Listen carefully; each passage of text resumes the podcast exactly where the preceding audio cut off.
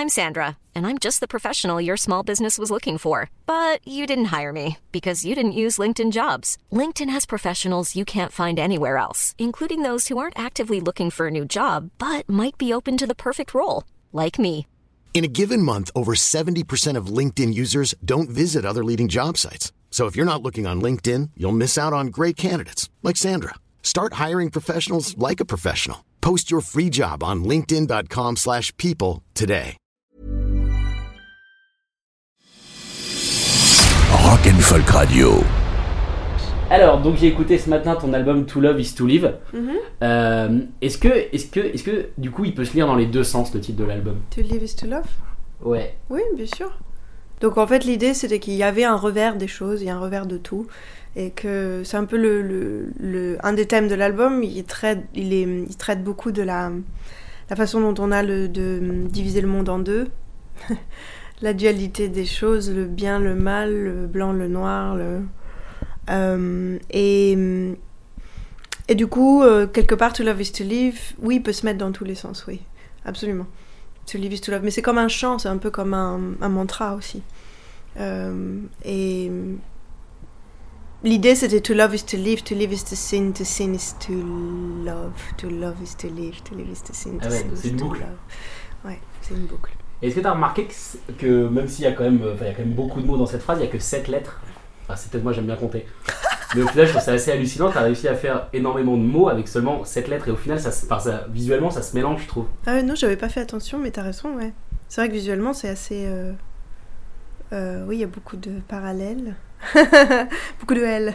Ouais, beaucoup de L, Ouais. même, euh, enfin, tous les mots, ils se ressemblent tous et je trouve ça du coup. euh, Oui, Ah, mais, c'est- ouais, ouais, ouais, mais c'est un peu ça. C'est, je, je, trouve ça assez chouette que tu regardé, que tu allé en profondeur à ce point-là. C'est la première fois qu'on me dit ça, mais, euh, mais je pense que ça montre aussi, si je dois rejoindre avec encore un, autre, un, un thème de l'album, ce serait de dire que les choses sont pas jamais aussi simples qu'on croit. Et euh, que dans un monde très simplifié, en général, euh, on a tendance à oublier que on est, euh, on est plus complexe que qu'on ne le présente souvent. On, Ouais. est, on est plein de d'étages. Je pense qu'en France, on le sait parce qu'on a vraiment cette culture-là de la com- complexité plus qu'en Angleterre. Non, mais c'est vrai, on a, on- dans la culture, je veux dire, dans le dans l'art en général, on n'est pas choqué par la complexité des choses. Au contraire, on est habitué, je pense. Euh, à part dans la pop culture, qui de manière mondiale est quand même là pour simplifier les choses, mais euh, euh, mais je remarque quand même qu'il y y y a une direction assez claire, qui pas que journalistique d'ailleurs, qui est un peu globale, qui est de, de ouais, d'essayer de masquer un peu cette multiplicité quoi, de l'être humain. Donc moi j'ai voulu faire un album extrêmement complexe. Mais, mais là, euh, là, moi ce qui m'a intéressé, en fait, j'ai, un album qui m'a euh, vraiment rappelé en fait que j'aimais ce genre d'album complexe. C'était To Pimp a Butterfly par Kendrick Lamar qui est sorti et qui m'a rappelé que que que la liberté qu'on pouvait avoir dans un album et surtout les univers qu'on pouvait mettre en place et l'imaginaire qui pouvait exploser en fait et euh, qu'on pouvait détruire une chanson mettre une autre chanson dans une autre chanson que tout pouvait être un peu en valise comme ça et, et faire intervenir des personnages différents des ambiances différentes de villes de comme c'est un album To Love Is To Live c'est un, album assez citadin finalement il y a pas mal de références à la ville à- et aussi à la campagne Euh, Campagne française. oui, Compagne française, bien sûr, où je suis, où j'ai écrit pas mal de l'album. Et hum, donc, ouais, cette complexité-là, mais aussi euh, étrangement, alors que je suis pas du tout une fan euh, à la base, mais euh, c'était l'album de Beyoncé qui était sorti qui s'appelait Beyoncé.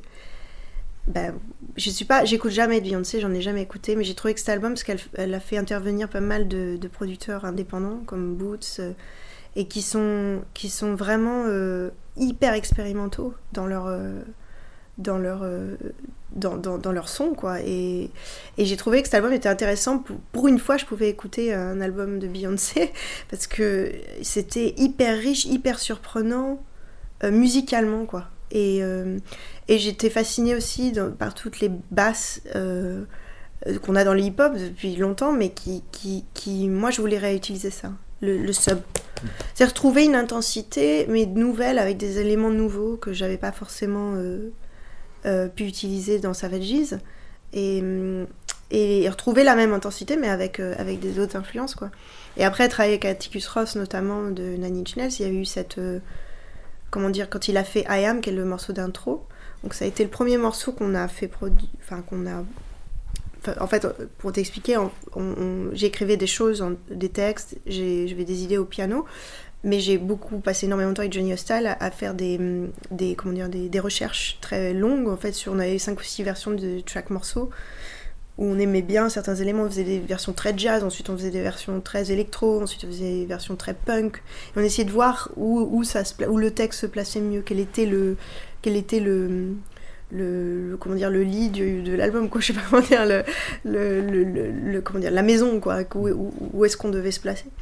Et en fait on s'est retrouvé à aimer un peu de ça de cette version. Après on aimait un élément qui est la base dans cette version là donc en fait on, a pris ensuite ce qu'on trouvait de meilleur dans toutes les versions. Ce qui re- on se donne finalement j'avais pas envie d'avoir un album genré. Je trouvais que je voulais avoir un album qui explosait les genres justement. Parce que moi j'écoute tellement de choses tellement différentes Donc cet album, c'est vraiment toi. bah oui, je crois. Au final, oui. Après, c'est pas un album que j'ai fait toute seule. C'est-à-dire que beau être un solo album, euh, euh, c'est extrêmement collaboratif comme euh, processus. Euh, déjà avec euh, Johnny Hostile en premier, ensuite Atticus Ross, producteur, ensuite Flood, et Romy Madlecroft, qui est une de mes amies, qui est dans les, les XX, qui, elle, a coécrit certains morceaux avec moi. Et, hum, et qui a été d'une aide énorme justement pour les structures, les... euh, parce qu'elle elle a une, elle a, elle à la fois, elle aime beaucoup le rock, et c'est pour ça qu'on s'est rencontrés, parce qu'elle est venue me voir à Coachella, elle est venue me parler après une performance de Savages. J'étais très étonnée qu'elle aime Savages, et en fait, elle, elle a une culture hyper rock. Et en même temps, elle a une culture très pop. Et du coup, moi, elle m'a amené un peu cette vision-là, et ça, ça elle me faisait écouter du Maria Carey, quoi. Tu connaissais pas Maria Carey Bah non, mais je connaissais les tubes, mais non, je connaissais pas. Enfin, honnêtement, j'ai jamais vraiment écouté. Avec tout le respect que, voilà, que je lui dois. Mais, euh, mais euh, tu vois, elle avait cette culture et, et je trouvais ça intéressant de, de la laisser m'influencer. En fait, j'avais envie de me laisser influencer par les gens que je respectais et qui étaient autour de moi et qui, au final, s'impliquaient dans l'album comme si c'était leur, quoi. C'était euh, assez euh, hyper beau à voir. En même temps, ça correspond bien à ton titre. Si tu pars du principe que l'amour, c'est l'ouverture, c'est cette ouverture qui t'a permis de faire L'ouverture. Live, c'est. Tu veux dire vivre? Non, non, l'ouverture euh, du style. euh, du style, toi, tu dis t'es ouverte, l'amour c'est Oui. l'ouverture, et au final, to love is to live. Oui, C'est ce qui a permis de faire vivre cet album. Mais totalement. T'as as raison, c'est-à-dire que les gens que j'aimais autour de moi sont impliqués, sont et moi j'étais ouverte à eux complètement. C'est-à-dire j'ai pas, je voulais les voir, euh, je voulais voir leur talent euh, évoluer dans le contexte de cet album-là. Atticus par exemple, euh, a- on a passé beaucoup de temps d'abord à parler, à s'échanger des mails, ensuite à parler au téléphone. Euh, il me posait énormément de questions parce que c'est quelqu'un qui était très très très précis, très méticuleux, qui se met pas dans des choses s'il ne voit pas de quoi il est question, qu'il n'a pas retourné tout d'un coup. Après l'exécution elle est rapide, mais la préparation est très longue. Et j'adore ce genre de méthode. Et c'est un peu la méthode de l'album en général. Même là j'ai fait mon premier concert ce week-end euh, pour la BBC à la Roundhouse à Londres. Et euh, ça fait euh, six mois qu'on bosse sur le live. Donc c'est une longue préparation, mais au moment où on le fait, on est prêt. Et, euh, et, et donc Caticus, c'était un peu ça, ouais, sur I Am notamment, qui était le premier morceau qu'il a produit. On a beaucoup parlé. Euh, Ah, Mais je trouve que ça se sent à mort. On a écouté l'album au bureau tout à l'heure. ouais, Et euh, le premier nom qui est sorti, c'est. Enfin, c'est pas Atticus Ross tout de suite parce que moi j'écoute avant de lire les Oui, les bah, oui, pour voir bien. si moi je suis dans, le- dans le truc. et on a une grosse fan de Nine Inch Nails au bureau. Elle a fait Oh, c'est Nine Je suis putain, t'as trop raison. Et ensuite, on a vu Atticus Ross. On a fait Bah ouais, bah voilà. forcément. Bah oui, moi j'étais une grosse fan de Nine Inch, enfin une très très très impressionnée par ce qu'ils ont sorti euh, aussi récemment. C'est pas que euh, dans les 90s, je trouve que ce qu'ils font maintenant, aussi, aussi bien en, bande son pour les, les films, enfin film soundtrack, que, que les derniers EP de, de Nine Inch je trouve ça d'une qualité mais de dingue. Et, euh, et c'était un rêve de travailler avec Atticus. Et on l'avait rencontré avec Johnny Hostile, on l'avait rencontré sur le premier album de Savages déjà. Donc on se connaissait déjà. Il nous avait invités à son studio, on- lui et moi, et on était venus et on avait écouté des choses, on avait euh, échangé des mat du matos, on avait parlé de choses, quoi. Il nous avait montré comment il travaillait. Et je l'avais trouvé, c'est un esthète, quoi. C'est quelqu'un d'extrêmement, euh, pareil, précis dans ses goûts, ce qu'il aime, ce qu'il aime pas. donc on, aim- on aimait et on détestait les mêmes choses, donc c'était assez bien. Euh, et puis c'est quelqu'un de qui est une- je sais pas, qui, qui s'est pris de, de passion pour, euh, pour le- ce que je voulais faire, quoi, et, et qui l'a euh, transcendé. Vraiment. C'est quoi les mots que tu as eu d'abord pour lui? Tu t'avais des maquettes, tu lui as fait écouter ou tu Ouais. Ouais, ouais, parce qu'on avait déjà fait euh, plusieurs mois de recherche avec Johnny Hostel. On avait, on avait euh, pratiquement tous les morceaux. Mais comme je te disais, on avait plein de versions différentes parce qu'on voulait pas se restreindre au début. Il fallait vraiment chercher beaucoup de choses. Puis c'est fun. Je pense que ça devait être marrant de tester plein de styles sur, euh, sur les textes. Ouais, ouais, puis moi je suis assez à l'aise pour chanter sur un peu tout, donc euh, il n'y avait pas de, de problème à ce niveau-là. Et après, oui, on a, peut-être on choisissait les meilleurs et puis on lui envoyait, puis on voyait ce qu'il nous, disait. Je crois qu'au début on a parlé de.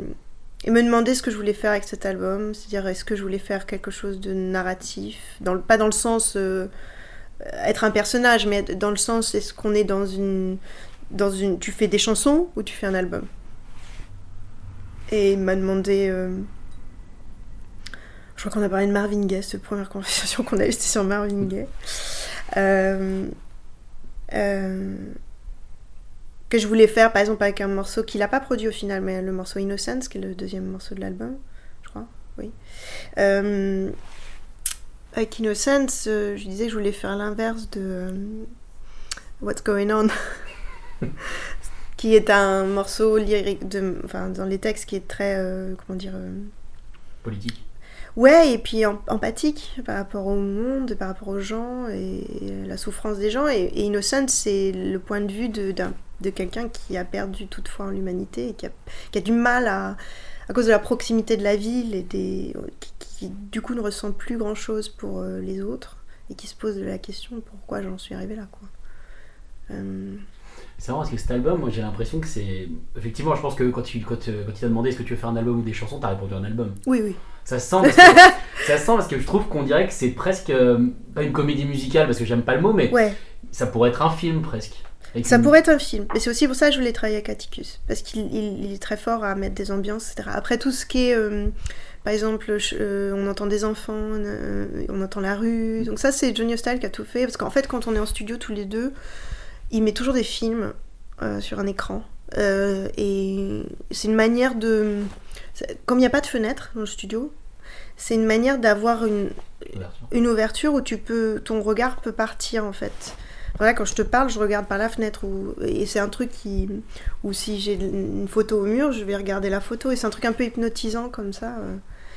Et du coup, il y a eu pas mal d'influences de films qu'on regardait comme ça. Je me souviens pour I Am, on regardait Dunkerque et euh, et il y a ce- ces avions là, les plans d'avions qui sont absolument géniaux. Et donc les sirènes dans I Am, c'est c'est parce qu'on était en train de regarder les avions, on faisait on essayait de matcher à l'image. Et euh, donc oui, il y a une grande influence de ça. Aussi, on a fait une BO de film tous les deux l'année d'avant, euh, moi et Johnny Style, donc pour le film de, sur euh, Chelsea Manning. Et euh, donc voilà, ouais, je pense qu'il y a quelque chose. Moi, j'avais envie que les gens voient des choses quand ils entendent la musique, que ce soit visuel comme son. Voilà. Bah, c'est réussi. Bah tant mieux. Clairement. Par contre, c'est intéressant du coup de retravailler avec Johnny Hostile parce que souvent, quand les artistes veulent faire quelque chose de différent, ils se coupent des gens avec qui ils travaillaient avant. Tout à fait. Et là, c'est pas trop dur de justement de, de se réinventer avec la même personne? Ben, c'est un travail. C'est beaucoup de conversations aussi, c'est beaucoup de casser ses habitudes. Je crois que c'est le, plus- truc le plus dur à, à faire, que ce soit dans un couple ou que ce soit dans une relation de travail. Et, euh, mais je crois qu'on est devenu extrêmement fort à faire ça, je crois, parce qu'on l'a fait depuis qu'on s'est rencontrés, fait 15 ans qu'on se connaît. On a toujours su... euh, ça fait mal, hein. Changer c'est douloureux. C'est, enfin, d'une manière générale, de toute façon, euh, se mettre dans, comment dire, ne pas savoir ce qu'on fait. En général, c'est, euh, ça crée des, paniques en fait. euh, que c'est difficile à décrire parce que ça a l'air extrêmement euh, sans danger.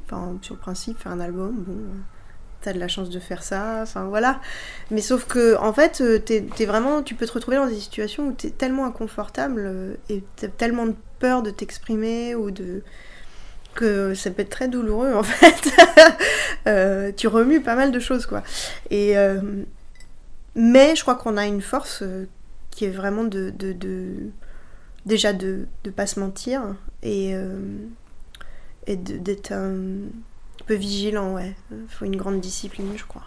Euh, ouais, faut être faut être assez discipliné quand même parce qu'il faut casser des habitudes et pas le prendre. Ouais.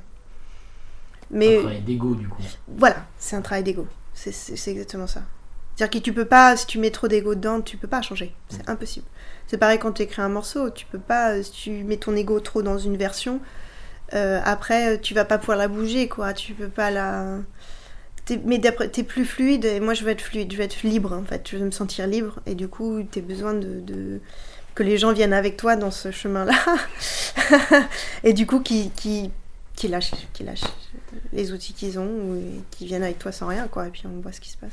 Le mot, que- le, le mot que tu dis beaucoup depuis tout à l'heure, c'est vraiment ces discussions et ces parler. Est-ce qu'au final, Mmh, cet album, il a plus été discuté qu'enregistré, entre guillemets? Est-ce que ça a pris plus de temps? Je dirais 50-50. Parce que... Mais il, il- c'est vrai que c'est, par rapport à. Je crois que c'est parce que j'avais pas envie de refaire ce que j'avais fait avant. Les méthodes, je les voulais différentes. Euh, Avant, bon, bah, si on prend l'exemple de Savages, j'étais rentrée dans un studio, ça durait trois semaines. Puis voilà, c'était enregistré quoi. Après, après il y avait toute la période d'avant d'écriture et tout, mais, mais c'était quand même assez euh, efficace. Et puis aussi, c'est une certaine économie. Et voilà, hein, c'est le rock aujourd'hui, on n'a pas d'argent. Enfin, donc c'est dit plus. Voilà. Là, j'avais la chance de pouvoir. euh, je faisais l'émission de radio pour Beats One, j'avais la chance de pouvoir prendre un peu de temps. Et oui, ça a été un peu un moment où, où je me suis recentrée et je me suis posé des questions. Et c'est vrai que c'est vrai que les gens qui sont rentrés dans, le, dans cet album-là sont des gens avec qui j'ai beaucoup parlé. ouais. Pas que de l'album, mais de plein de choses en fait. De, et euh, parce qu'il fallait réinventer quelque chose, une méthode. Ouais. Et donc j'ai eu besoin de cette énergie-là, je pense. Et Donc ça t'a amené donc, par les gens qui sont arrivés. euh, est-ce que quelqu'un comme Joe Talbot, que tu as en Mhm. featuring, est-ce que lui, il est juste, vu, a juste venu faire sa partie ou alors ça apprend, c'est quand même le mec le plus euh, demandé en ce moment, je pense Enfin, moi qui suis beaucoup dans la scène underground, je vois Idol, c'est le groupe référence de quasiment tous les groupes qui se créent aujourd'hui. Est-ce qu'un mec comme ça, ça apporte aussi ou il est juste venu faire sa, sa partie entre Oui, euh, moi Joe c'est devenu un bon ami et en fait euh, j'étais fan de Idols sur Brutalism déjà et je l'avais, euh, j'avais fait une, une émission sur Beatson avec lui euh, pour, mon, pour mon émission et là j'ai fait l'émission de télé avec lui aussi sur Echoes, enfin avec euh, Idols Euh, et hum, Joe, non Joe on a beaucoup parlé mais c'était, il était moins, il arrivait en toute fin et il était moins impliqué dans, le, la, dans la construction de l'album. Il est arrivé quand l'album était construit déjà. Donc après, on a parlé du, du morceau. On a parlé que je lui ai expliqué que j'écrivais un morceau sur la jalousie et que euh, sur la comment dire la la monstruosité de la jalousie, on va dire, le fait qu'on peut se, se tordre complètement dans ce sentiment-là et, et que c'est une violence euh, terrible. Et moi, c'est un sentiment que j'ai beaucoup combattu et euh, enfin, je veux dire, qui, qui moi me semblait pas être légitime jamais la jalousie dans n'importe quel cas, parce qu'il y a souvent ce discours de sans amour, pas de jalousie, enfin que Ouais. la jalousie est un ingrédient qui fait partie de l'amour, que que du coup euh, les jaloux ont raison presque. Et euh, moi ne croyant pas voilà à cette espèce de dictat euh, de monogamie de tout ça je, je je suis pas forcément dans ce point de vue là mais du coup je voulais que la chanson reflète la violence du euh, de la personne qui pense avoir raison parce qu'elle est jalouse et je pensais que Joe était une super personne pour, pour chanter ça parce qu'il il connaît ses démons il connaît il se connaît bien et, euh, et je pense que quand un artiste se connaît bien, il est capable de, d'écrire des belles choses. Et, et du coup, il a écrit euh, le deuxième couplet. Et ouais, c'était chouette. Et je, je pensais qu'il pouvait bien faire cet homme jaloux. euh. Ah bah, Il a un petit côté violent quand il s'y met donc. Voilà. Est-ce que tu arrives à, à- quand tu rentres Cillian Murphy, tu arrives à pas l'appeler Tommy ou c'est compliqué Parce que moi je crois que je pourrais jamais l'appeler Cillian, ça soit Mr. Shelby et puis c'est tout quoi. Oui, c'est vrai que le rôle lui colle à la peau. Hein. Euh, bah, Kylian, il a. Il, c'était On tout. dit Killian Kylian, ouais. Ah putain, je te redis Cillian, Ouais, dis Killian. Coup. Murphy, ouais. Ok, bah tu vois, je savais pas, Oh, j'adore bah, ce mec et je savais pas. Ouais, c'est Kylian. Euh, Kylian, il est arrivé, mais au tout début où je faisais l'album, on est allé s'installer parti, je sais plus combien de temps, quelques mois, trois mois, je crois, à LA avec euh, Johnny Style. C'est on a commencé à, euh, travailler avec Atticus qui venait dans le, studio le soir.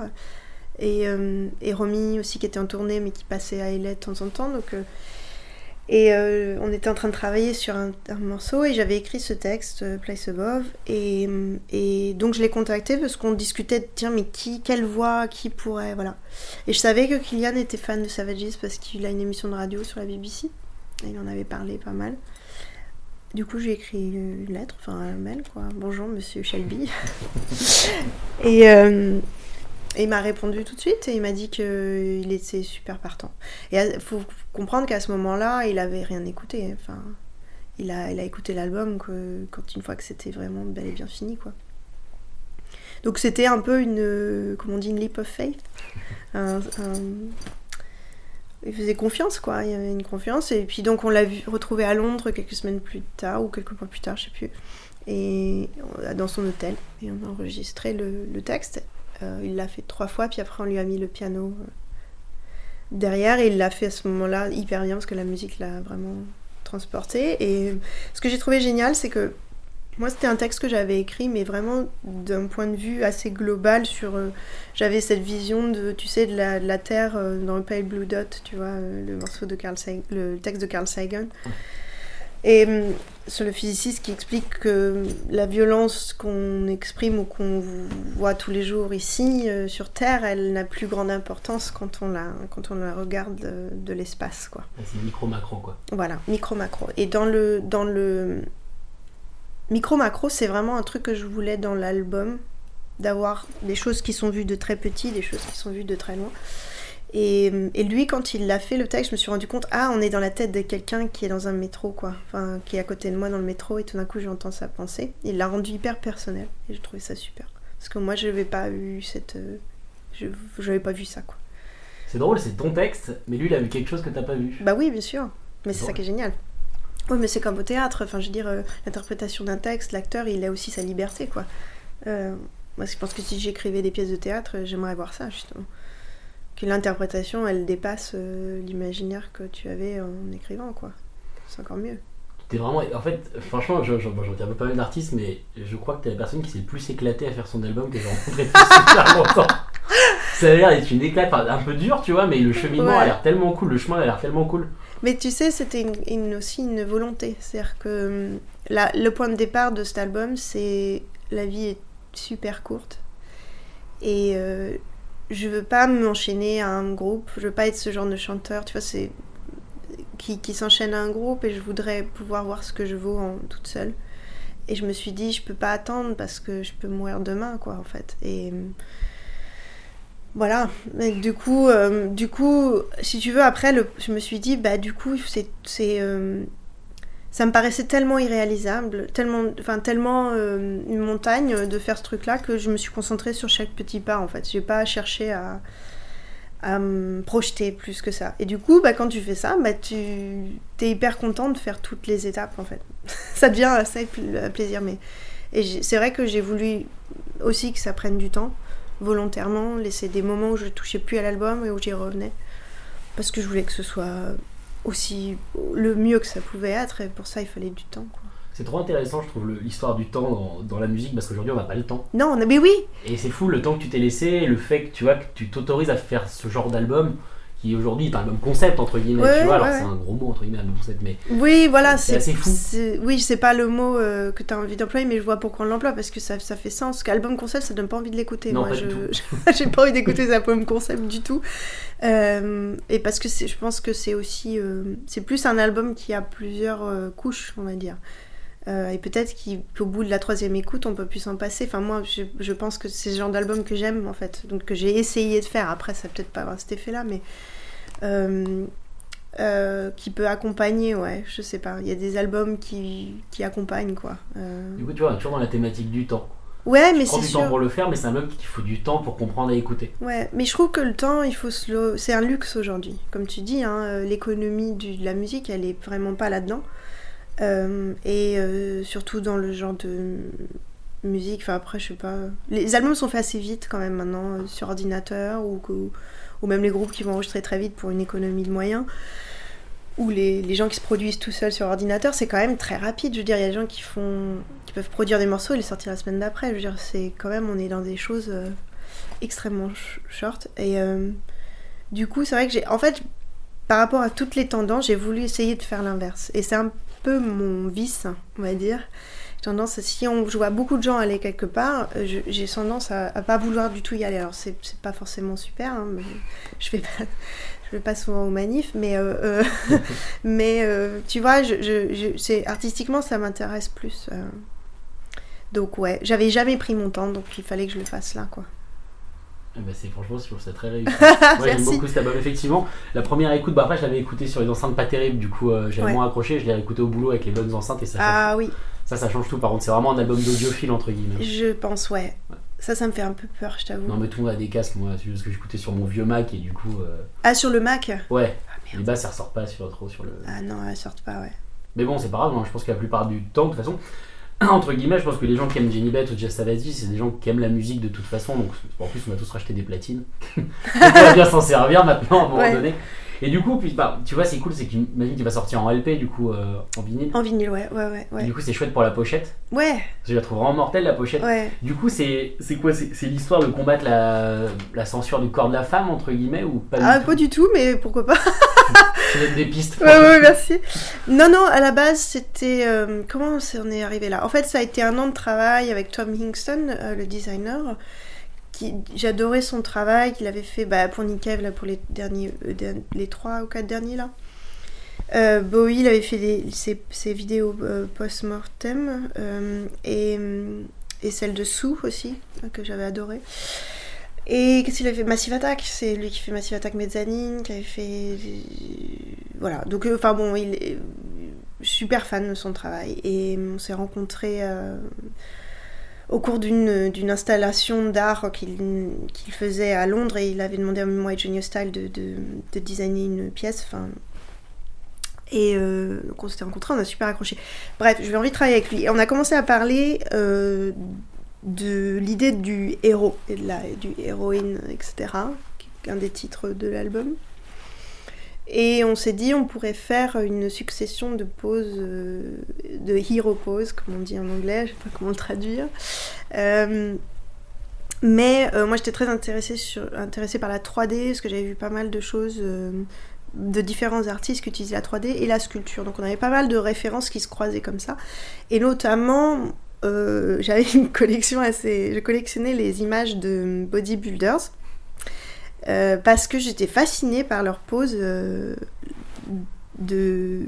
pour faire ressortir les muscles ils font des trucs de dingue. Et, euh, et du coup voilà on a commencé à parler de ça du corps du muscle de la femme aussi parce que le muscle et la femme voilà on est encore enfin dans une tension ce que je trouve ça toujours mieux et puis au final, on a fait 13 pauses et puis on en a gardé qu'une parce que euh, enfin, ça va être réutilisé dans une vidéo. Là, on va utiliser tout ce qu'on a euh, plus tard. Mais pour la pochette, en tout cas, on a pris la pause qui était le plus euh, un geste que je faisais sur scène en fait assez naturellement. Donc un peu de conquérant.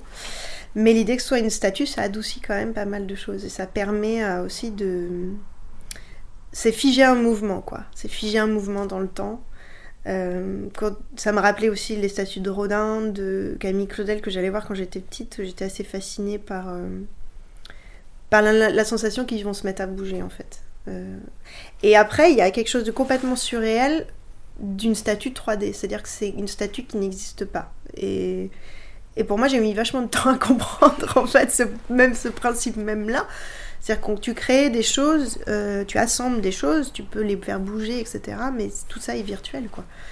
Donc, euh, je pense que par rapport à l'album qui parle d'humanité, mais en parlant d'humanité par.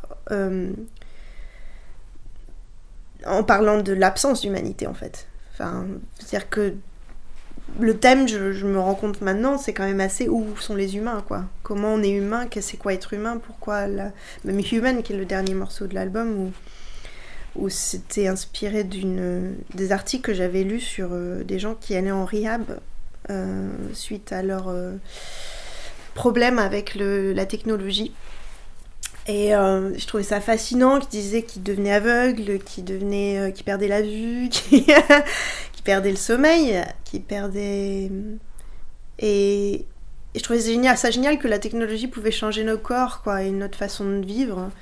Et donc voilà, donc je trouvais que c'était intéressant de mettre ça en pochette. euh, une humanité un peu déshumanisée en fait, euh, mais toujours très humaine. T'as plus qu'à la créer au final pour. euh, je sais pas si t'as prévu sur ça, mais tu peux créer une statue. Ouais, ouais, ouais, bah oui, bah, ce serait bien, ouais, ça coûte très cher, mais ouais, ouais, ce serait Oh, super. Petite fausse, pas obligé de faire fausse. Voilà, on va la faire petite Ouais, comme ouais, ça. tu sais que les imprimantes 3D là maintenant on peut tout Oui, faire. tu peux les faire, ouais, ouais. Mais attends, les riables de technologie, c'est quoi? C'est des gens genre qui sont trop, qui ont trop passé de temps genre sur leur iPhone et qui pètent des câbles Non, c'était c'est des gens qui sont dès qu'ils se lèvent, ils regardent les news, euh, ils Ah. sont dans une. Ils ont peur quoi. Mais c'est ce que je dis dans le texte. et Je sais plus que les lyrics exacts. Enfin, je les connais par cœur, mais là, ça vient pas. Euh, I live in the web, tu vois. News descend on me like the rain. euh, et my brain is atrophied. Tu sais, c'est l'idée que ton cerveau, euh, t'as l'impression que t'as tellement de choses que t'es totalement électrique et tu peux plus penser en fait parce que t'as trop de choses qui, qui se passent. Euh, c'est comme une pièce quand t'as trop de bordel, tu peux plus rien mettre quoi. Voilà. Et, et- et donc ils ont besoin de décrocher. Donc ils font en rehab euh, en technologie. C'est non, on en est là. Ben ouais, ouais, ouais, on en est là, ouais. Ouais, on en est là, vraiment. Mais ça a une certaine dose. hein, Attends, tu me diras, je suis pareil. Moi, je suis très fan de foot. ouais. ouais. Et euh, là, en deux minutes, on a appris que le PSG Dortmund, ce sera à huis clos et qu'Mbappé, il est malade. Et du coup, je me suis dit, ah, mais c'est pas possible. Et c'est vrai que d'un coup, j'ai plus pu penser pendant deux secondes. J'ai l'impression que le sort s'acharner sur moi. Alors, c'est pas, ça n'a rien à voir avec moi, tu vois. Ouais, Mais en deux secondes, tu vois. Bah et, oui. en fait, je me retrouve un peu là-dedans, du coup. ouais.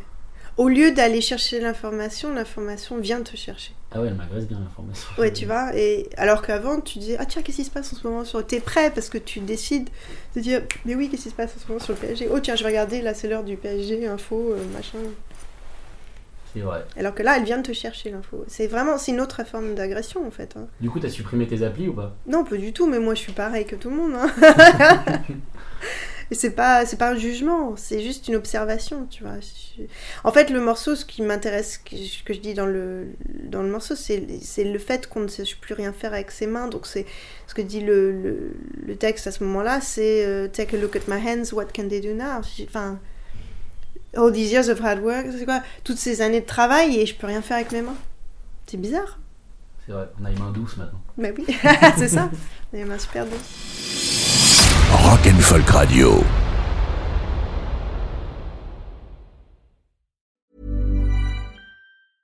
Mom deserves the best, and there's no better place to shop for Mother's Day than Whole Foods Market. They're your destination for unbeatable savings, from premium gifts to show-stopping flowers and irresistible desserts. Start by saving 33% with Prime on all body care and candles. Then get a 15-stem bunch of tulips for just $9.99 each with Prime. Round out Mom's menu with festive rosé, irresistible berry chantilly cake, and more special treats. Come celebrate Mother's Day at Whole Foods Market.